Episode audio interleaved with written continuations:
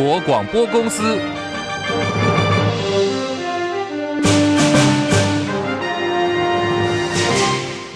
大家好，欢迎收听中广新闻，我是黄丽凤。二零二四总统大选逐步加温，鸿海集团创办人郭台铭持续朝着独立参选总统的目标迈进，但是呢，副手人选也成为郭振营急需要处理的问题。媒体报道，退出国民党积极推动郭科和的彰化县议会议长谢点玲的系统，最近呢就锁定了前高雄市长韩国瑜的太太李嘉芬作为郭台铭的搭档，因为他们看好的是李嘉芬进可攻退可守。手另类合作，韩国瑜是最佳的副手人选。不论这个可信度如何，相关的消息在今天洗版了网络还有政坛。立法院民进党团书记长庄瑞雄就说：“郭台铭的传说很多，民进党也看得眼花缭乱。但是可以确定的是，他的动作跟主张确实呢是要来参选总统的。至于郭台铭要跟谁配，民进党献上了无限的祝福。当事人李嘉芬稍早回应了，他表示今天又不是愚人节，毫无。所希绝不可能，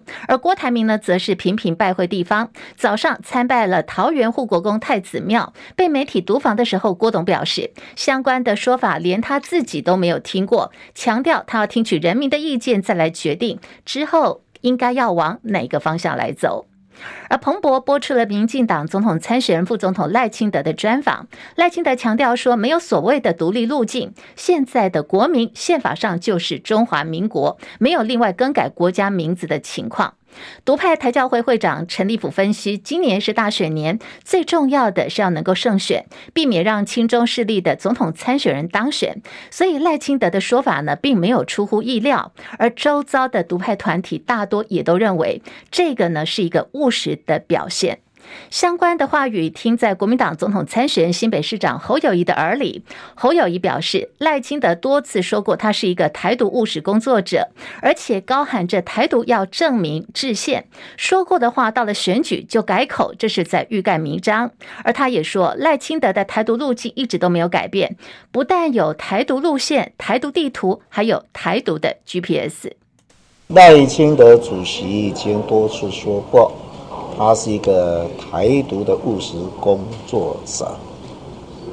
而且也高喊台独要正名制宪。我相信这都都是在很多的公共场合以及在立法院背景的时候说过的话。这样一个说过的话，到了选举要改口，这是欲盖弥彰嘛。我们看到的他的台独路径并没有改啊，我们也看到了，不但有台独路径，也有台独地图，还有台独的 GPS 的导航的，所以很清楚嘛，他完全没改变嘛。持续来关注的是这个天气方面，有受到低压带的影响，气象局针对十七县市发布了豪大雨特报。现在看到是针对了桃园市、新竹市跟新竹县有大雷雨的即时讯息，将会持续到大概是一点二十分左右。受到暴雨的影响，桃园市的这个观音、大园、龟山跟芦竹区一度都列为淹水警戒，积水大概有半个轮胎高。而南崁的妇幼馆地下室出现瀑布了，路面的雨水不断的。进有楼梯往下流，受到雷雨的影响，大树压倒了高压电线。稍早在桃园市区、芦竹区跟大溪地区，一度呢有三千多户处于停电的状况，台电派员抢修。要提醒，今天一整天呢，桃园、基隆北海岸、新北市都有豪雨，不只是北部大雨狂下，下午开始呢，中南部地区也将会有明显的雨势。气象局也提醒，这波的豪大雨可能会下到礼拜六。气象预报员徐仲义说：“那所以最近在礼拜六之前呢，要特别注意，我们的天气是比较不稳定的，容易下雨。那比较明显的哦，那在北部地区，特别是在新竹以北啊，都要特别注意会有点短延时强降雨的发生，要特别的啊留意。那另外中南部地区可以看到陆陆续续有对流云的发生啊，所以今天整个除了北部地区之外啊，中南部地区的降雨呢，也会陆陆续续啊会有一些。”啊，对流云的发展，那会有啊比较瞬间比较大的雨势发生啊，请大家一定要特别注意。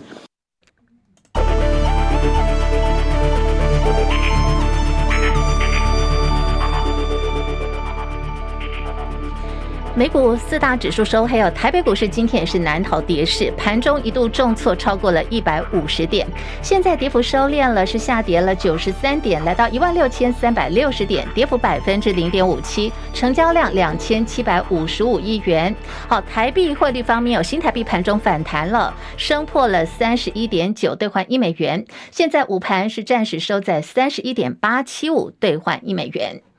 柜台指数上涨零点零七点，来到两百零七点三一点，涨幅百分之零点零三。包括日本股市、香港、大陆股市跟印度股市今天全倒。日本股市跌的最惨哦，现在大跌了四百零七点，三万一千八百三十点，跌幅百分之一点三八。韩国股市下跌四十三点，两千五百二十六点，跌幅百分之一点七零。港股下跌两百五十四点，一万八千三百二十八点，跌幅百分之一点三六。港股的这个呃，看到大陆股市呢，上海综合指数下跌十一点，三千一百六十四点；深圳成指来到了一万零六百三十八点，跌幅百分之零点三九，下跌四十一点。印度股市下跌八十点，六万五千三百二十一点，跌幅百分之零点一三。国际汇价，欧元兑换美元一点零九一七，美元兑换日元一百四十五点四三，一美元兑换七点二九三一人民币。黄金价格最新报价每盎司来到了一一千九百零四美元以上，是最新的财经资讯。好，最近市场上的焦点在关注的就是来自于对岸的金融危机了。被誉为中国大陆房地产模范生的开发商碧桂园爆出了财务危机。现在台湾方面陆续传出有这个专业的经理人还有客户踩雷了。根据金管会的调查，我们总共有五间银行销售了碧桂园的公司债。卖给了二十二名客户，金额达到新台币一亿七千多万元。这二十二名客户呢，都是专业的投资人。而对于中国恒大、碧桂园等房产商陆续出现有财务跟金融危机，财讯传媒的董事长谢金河老谢说呢，山雨欲来，深沪港股跌势逐渐冲击到台湾市场。他形容最新的情势，呃，说过去呢，台湾的投资人对于中国概念股、大陆收成股是趋之若鹜的。未来极有可能会变成票房的毒药，因为这跟与大陆市场的连接比较深哦，在大陆市场是比较比重比较高的企业，所以未来的股价表现大家特别注意哦，有可能就会呈现相对的弱势。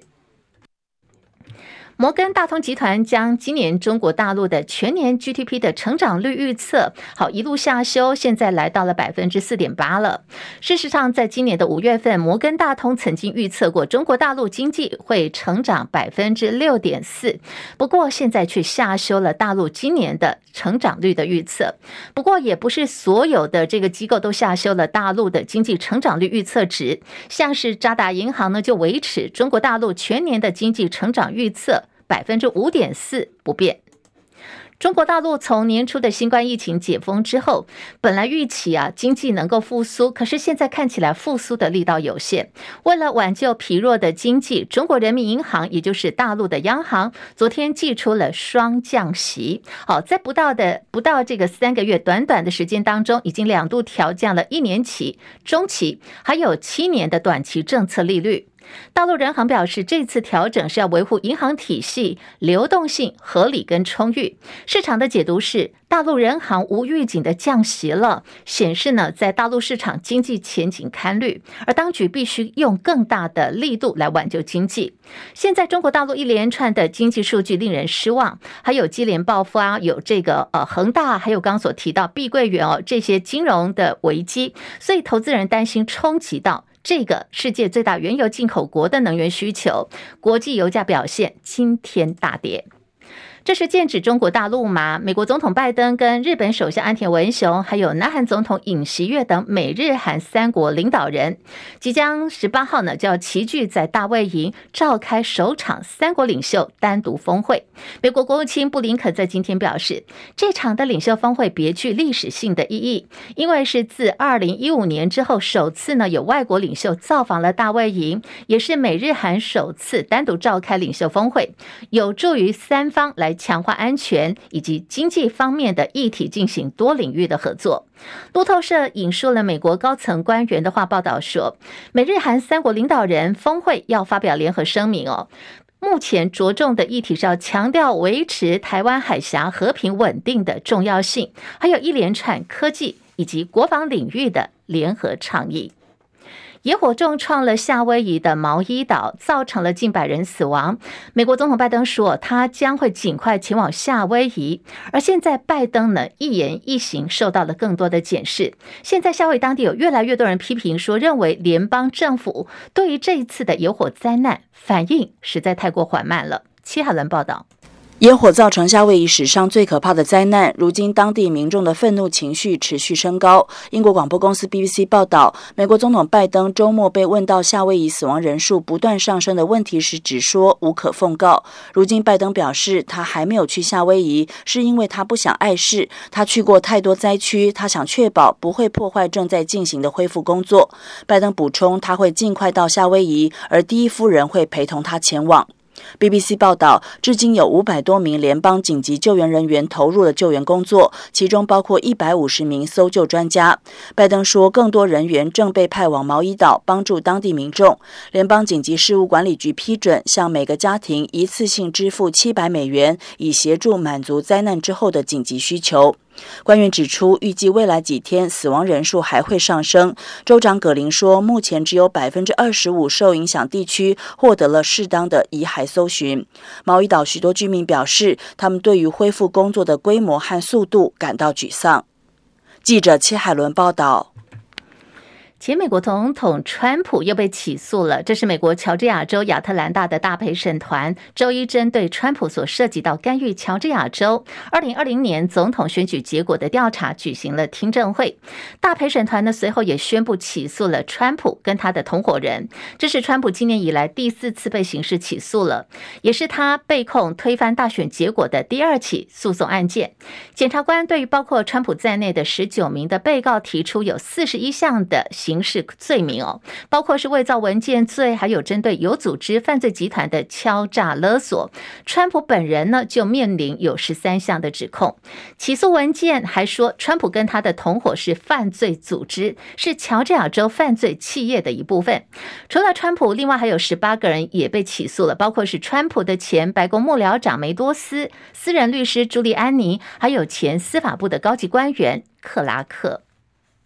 国民党总统参选侯友谊竞选办公室近日拍板，要提供给党内每一名立委参选人二十万元的补助款。好，可以做什么呢？要撒币哦，这是二十万元可以设置总统、立委的联合竞选看板。企图呢，希望能够展现的是母鸡带小鸡、小鸡提母鸡的气势。党部上个礼拜天已经把这个消息公布了。根据统计，现在大概是八成以上的参选人都已经在挑选跟侯友谊合照的照片，规划后续的看板设计。未来只要说立委有提供到他们设立的地点，还有看板的照片，另外也提出了发票或者是一些收据证明啊，侯进办就会尽速的拨款。不过，包括是。这个国民党立委参选人陈玉珍还有王鸿薇都说，确实是有收到相关的讯息。不过呢，像他们两个人都没有意愿要申请，因为初期呢会先用支持者所提供的。而距离大选投票剩下不到五个月的时间了，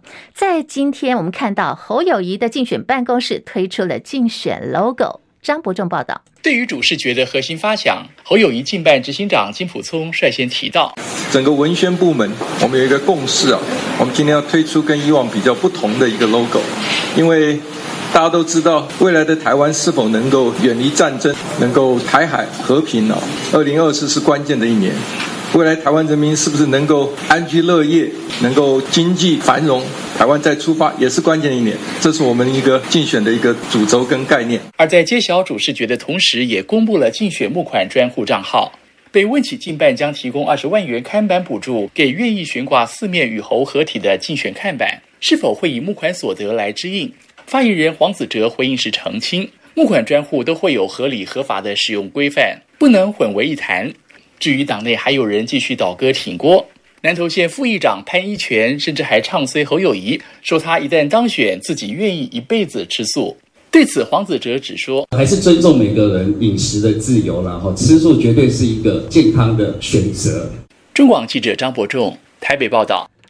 民众党总统参选柯文哲昨天晚间在脸书发文了，他批评的是蔡政府能源政策孤注一掷，押宝了天然气发电，造成台电有巨额的亏损，也制造国安风险。再生能源的发展牛步化，让绿能的蟑螂风光无限。所以柯文哲说，停电已经成为民众的恐惧了，还有企业也因此有投资的顾虑。柯文哲承诺，如果他能够当选总统，会先出这些政府公权力，还有地方力共构的绿能复合体，能源转型呢，不应该沦为黑金的温床。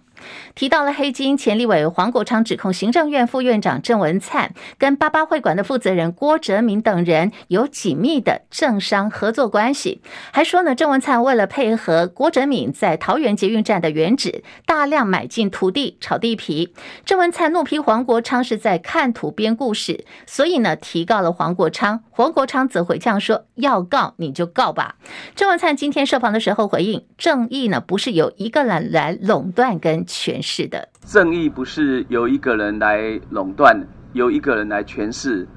那黄国昌有没有滥用言论自由？大家可以看到他引用的资料。那么他引述桃园市政府的文献，已经显示到现在为止都还是特农区，这个都有实价登录，还是农地的价格，更不会有一坪二十万这样的天文数字。郑文灿强调说，在他的任内，当地没有办都市计划，保留现状，保留农地了。这些呢，实价的登录数字都可以看得出来。现在也还是农地的价格，更不会有一平二十万元的天文数字。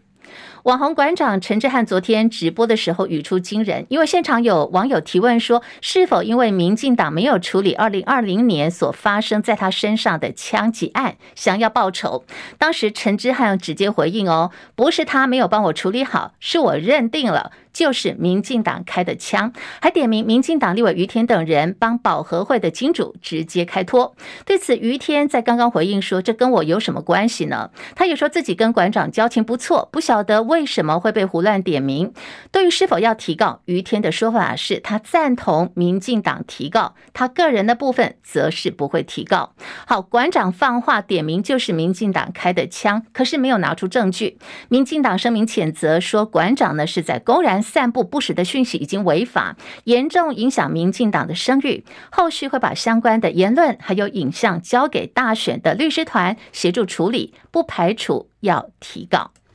现在时间来到十三点十九分，好，我们要来关注的就是第四十二届的威廉琼斯杯哦，正在开打当中。大家有看球赛来帮我们的选手加油吗？好，今天新闻最前线呢，就来聊琼斯杯，连线中广资深记者陈凯，陈凯上线了吗？立峰好，各位听众朋友午安。今年的琼斯杯呢，总共有女子组六队，男子组九队参赛。我们先来看女子组的部分，不论是这个蓝队或者是白队，都连吃败仗哦。陈凯是怎么看中华女篮的表现？还有呢，跟外队的一个战力的评估？是，然后每年的琼斯杯就是我们去检讨我们自己台湾的篮球实力跟国外的实力的这个差距的一个时间也检测的一个时间点呢。虽然这不是最后整体的这个成绩，因为整体的男队、女队的蓝队其实都把这个成绩点检点放在最后的杭州亚运会啊。不过这现在刚好也是开也只剩下一个半月的时间，可以等于是算是期中考这样子来看。但是就女队目前来讲，我会觉得在今年的因为外队找来的像日本跟韩国队，他们已经不用派国家队来了，他们只是派一个单。一的职业社会队人、社会队或者说职业队来打比赛，那就可以基本上就是可以打败我们的蓝队，也就是我们的亚我们的一军啊，我们都要去打亚运的培训队以及二队我们比较年轻的球员的比赛啊，就是说呃日本单一球队都可以打赢我们国家队，这是第一点，这是目前已经是已经是一个现实的情况。在我们的亚运，在我们之前打完亚锦赛啊，我们就变成是一个前不着村后不着店的，我们跟前面亚洲列强的距离越来越遥远，但是后面的球球队本来我们觉得不是我们对手球队的这个距离，却快速拉近。甚至于是被超越。以这一次来讲，最明显的例子就是菲律宾女篮队哈。菲律宾女篮在四年前其实还是被中华队压在地上打，但这四年来下来，在今年他们亚锦赛，他们已经打败了中华队了哈。那当然最主要的因素是因为他们不断的去引进拥有菲律宾血统的美国球员，拿着菲律宾护照。啊，快速去提升整体的用用美国 NCAA 的这个大学的篮球的环境去提升他们整个菲律宾国家队的实力，这件事情是在台湾目前一直做不到的事情，这是第一点。另外一点呢，就是说他们菲律宾他们本身他们确实也开始的呃积极的去呃这个赞助啊，继续去找赞助。这点就在找赞助这部分呢，可以看到像其他国家不管是。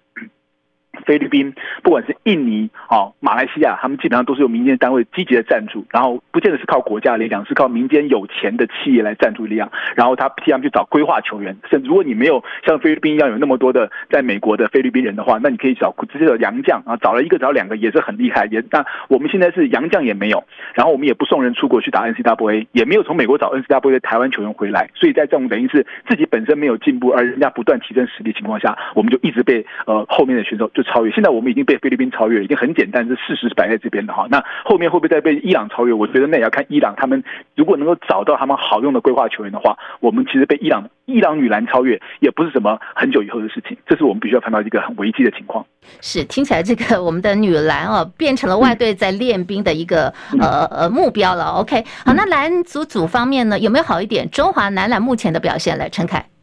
对男篮的情况是因为我资源比较多，但是呢，这一次今年男篮其实是我们是分成四支球队在分别的比赛，因为国家多，然后篮协也不愿意放弃琼斯杯，所以这边有四支球队，包括亚运培训队的蓝队，还有您的白年轻的白队哈。在经过了前面的三天四天的比赛以后呢，其实我们现在看到年轻的白队还是有不少亮点的。大家大家应该会看到，呃，赫丹跟赫伯这对赫家兄弟啊，你从来没有看过黑黑的这个台湾人，也也也有了，像阿巴西也是啦。但是赫丹跟赫伯就是我刚刚所谓的在在游在美国的拥有台湾血统的球员回来代表中华队，好，这是我们已经踏出了这两步，其实是要给篮协一点肯定跟掌声的，就是说至少女篮。要不回来，男篮至少回来两个，而这两位球员确实都看得出来有一定的潜力，可以未来成为中华队的主力。虽然现在还很年轻，因为赫伯才十七岁，然后赫丹二十岁啊，就年纪都还很年轻来讲，暂时还不会是中华队的主力。但是两年之后，也许就不一样。好，这是在这次白队里面给大家看到最大的希望。在蓝队的部分呢，其实相对来说，其实我们现在还是比较担心的，因为。有在前面几场比赛里面看得出来，是说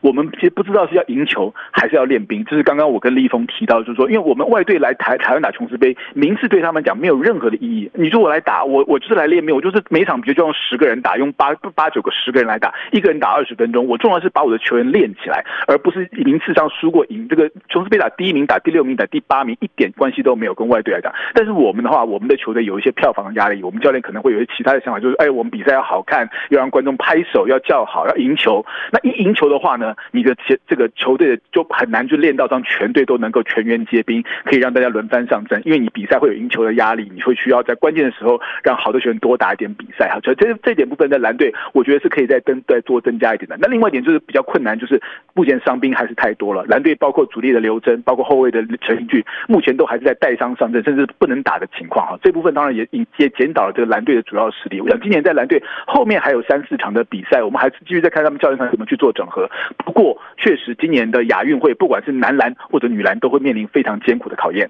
好，非常谢谢陈凯所带来的这个分析，还有相关的资讯。刚刚我真的听得很开心哦，就是在这个呃白队的部分呢，陈凯提到两年。或许是值得我们大家期待，因为这个赫伯呢，今年二十岁，赫丹十七岁哦，虽然才刚回到台湾，不过从现在的表现跟他们的基础来看，未来我们在男篮的部分是值得期待的。新竹市立棒球场斥资十二亿元重建，可是瑕疵重重。新竹市长高虹安在竞选期间呢，他质疑棒球场有大秘宝，横打他的前任林志坚市府。高安昨天证实，已经收到了新竹棒球场检测报告了。针对目前初步看到的报告状况，他坦言哦，只能够说真的不是很妙哦。那么详细的这个检测报告的内容，他说要先跟专家讨论之后，紧速的来跟大家公布。这份报告呢，是美国大联盟指定的场务专家 BV 公司所做的专业报告。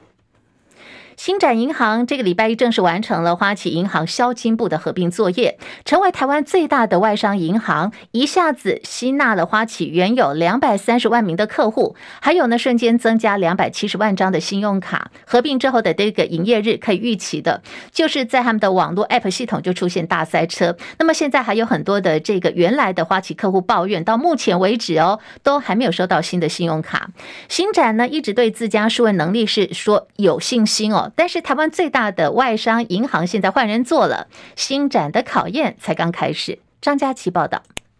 星展银行合并花旗银行消费金融业务完成最后一里路，只用了十二号、十三号两天周末的时间，全台花旗消金业务据点全面挂上新展招牌，且完成内部必要装修，花旗员工换上新展制服，成为一份子。台湾外商银行排名就此洗牌，新展一耀后来居上，成为最大的外商银行。在台本来二十七家分行，加上花旗的四十五家，总共七十二家分行。新展台湾的存款及财富管理客户数翻倍成长，达到一百一十万。资产管理规模突破新台币两千八百亿，信用卡账户数暴增近五倍，超过三百万张，且放款规模及存款规模分别突破新台币七千四百亿、八千三百亿。星展当前的挑战有二：一是业务的衔接要顺畅，二是集团的文化要融合。但是第一点在合并首日就出现小状况，新展的网银 APP 大塞车。有民众花三小时都无法登入，同时有高雄的民众也反映，十四号洽询新展银行人员了解相关事宜，电话打不进线，只好放弃，择日再打。星展银行一向对自家的数位服务感到自豪。星展台湾总经理黄思翰在合并记者会中强调，做数位最重要是要有规模，合并后的规模可以让星展更能发挥所长。合并首日上午就有点漏气了，星展银行立刻增加流量，提高最高同时上线人数，排除状况，却凸显合并前的压力测试仍然敌不过真正上路后的实战考验。而新展将由九月开始寄发信用卡换发通知书给花旗的卡友，首波换发是飞行里程信用卡，接着是其他卡别。下半年开始的密集换卡，新展能否顺利进行，攸关所有卡友的权利。集团文化融合方面，星展营运规模剧增，三千名花旗人加入之后，在台员工数增加到五千人，员工人数相当庞大。星展跟花旗是完全不同的企业文化，原本的花旗员工必然需要时间适应新的企业文化，未来劳资双方也必须有更好的沟通，才能在成为一家人之后能够和乐融融。好，以上是我们的资深财经记者张佳琪所做的一个专题报道。我是黄丽凤，谢谢大家相挺新闻来一点。